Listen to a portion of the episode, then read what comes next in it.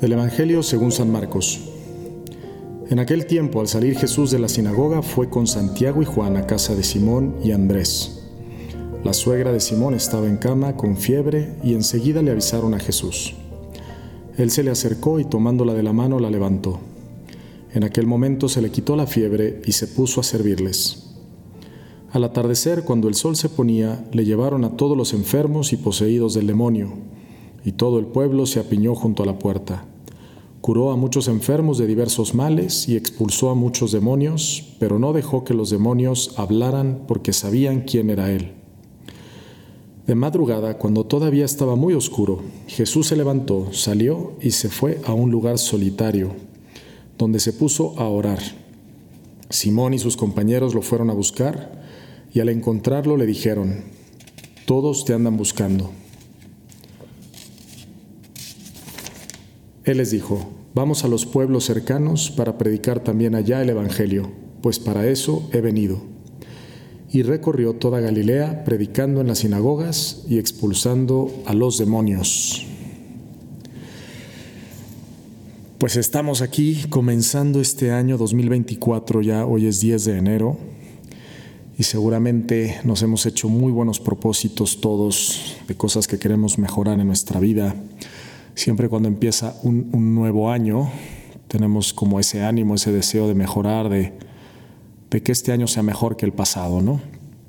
Y creo que eso es muy, pues es muy bueno, muy sano, muy positivo.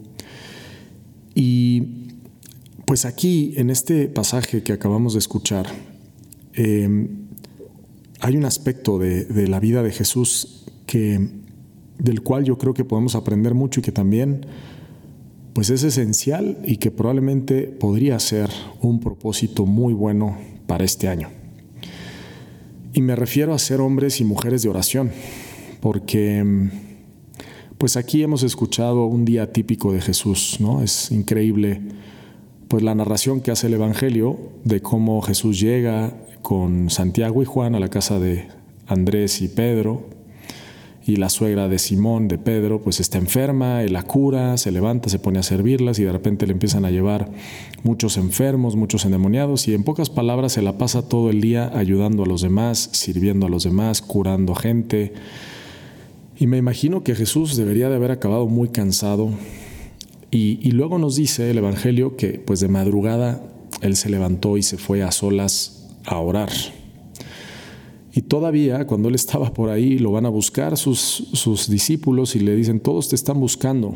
Y él dice, vámonos a predicar el Evangelio a las demás regiones, a los demás pueblos.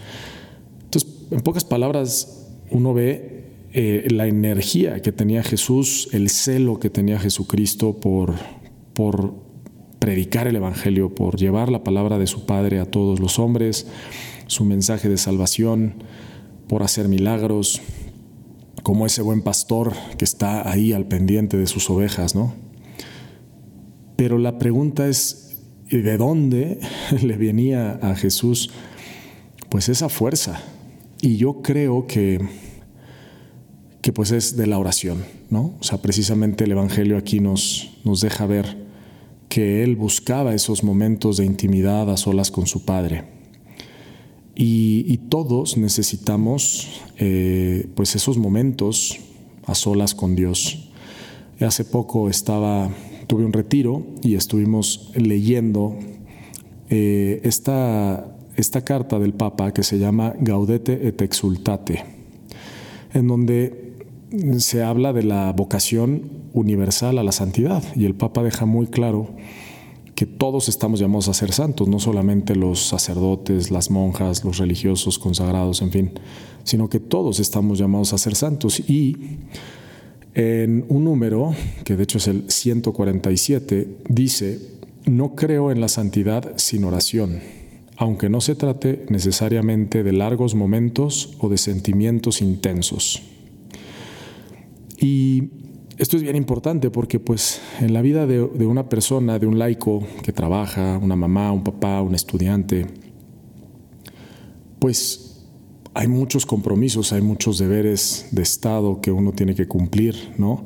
Su trabajo, eh, la familia, eh, en fin, muchísimas cosas que uno tiene que hacer. Y a veces le cuesta a uno encontrar momentos para estar a solas con Dios. Pero aquí el Papa nos, nos recuerda esta verdad fundamental que, que, también tiene que ver con esto que estamos hablando, que sin oración no, no puede haber santidad. Y, y, de la oración es de donde nos brota pues esa fuerza, esa energía para vivir una vida llena de amor, una vida de entrega a los demás. Y, estoy convencido, porque también yo lo, he experimentado en, mi propia vida como sacerdote, pues que sin la oración es muy difícil perseverar en el amor, en el servicio. Y esto va pues para todos, los matrimonios, los sacerdotes, todos los que estamos escuchando. Pues al final todos estamos aquí por algo, tenemos una misión en la vida, una vocación que cumplir y, necesitamos a Dios que nos ayude, necesitamos que Él sea nuestro sostén, nuestra fuerza y pues eso, así como Jesús tomaba ese tiempo para estar con su Padre y de ahí brotaba, brotaba la fuerza que él necesitaba para poder seguir pues curando personas, expulsando demonios, evangelizando, nosotros también necesitamos eso. Esto es muy importante tenerlo, tenerlo en cuenta, ¿no? Y como dice el Papa, no se trata de largos momentos de oración necesariamente.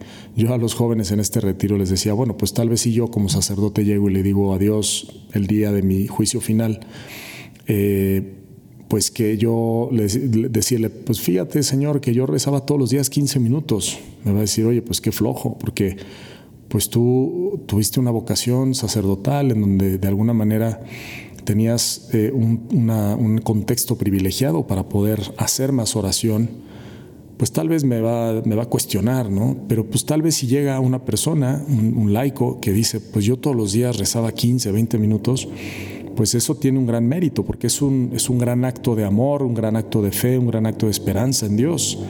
De hecho, eh, cuando hablamos de las virtudes teologales, que son la fe, la esperanza y el amor, pues una manera de ejercitarlos es a través de la oración, porque en la oración se ejercitan esas virtudes.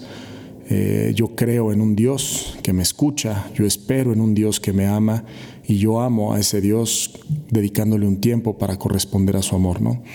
Entonces, pues es creo que una, una cosa muy importante en nuestra vida y que si tú no eres un hombre o una mujer de oración, pues tal vez puede ser uno de los mejores propósitos para este nuevo año. Que Dios los bendiga muchísimo, que nos conceda la gracia de ser personas de oración imitando a Jesús y pues les invito a compartir este podcast con otras personas para que mucho más gente pueda conocer y amar a Jesús. Yo soy el Padre Pablo Solís y me puedes seguir en Instagram en Pablo Solís LC. Que Dios te bendiga. Buen día.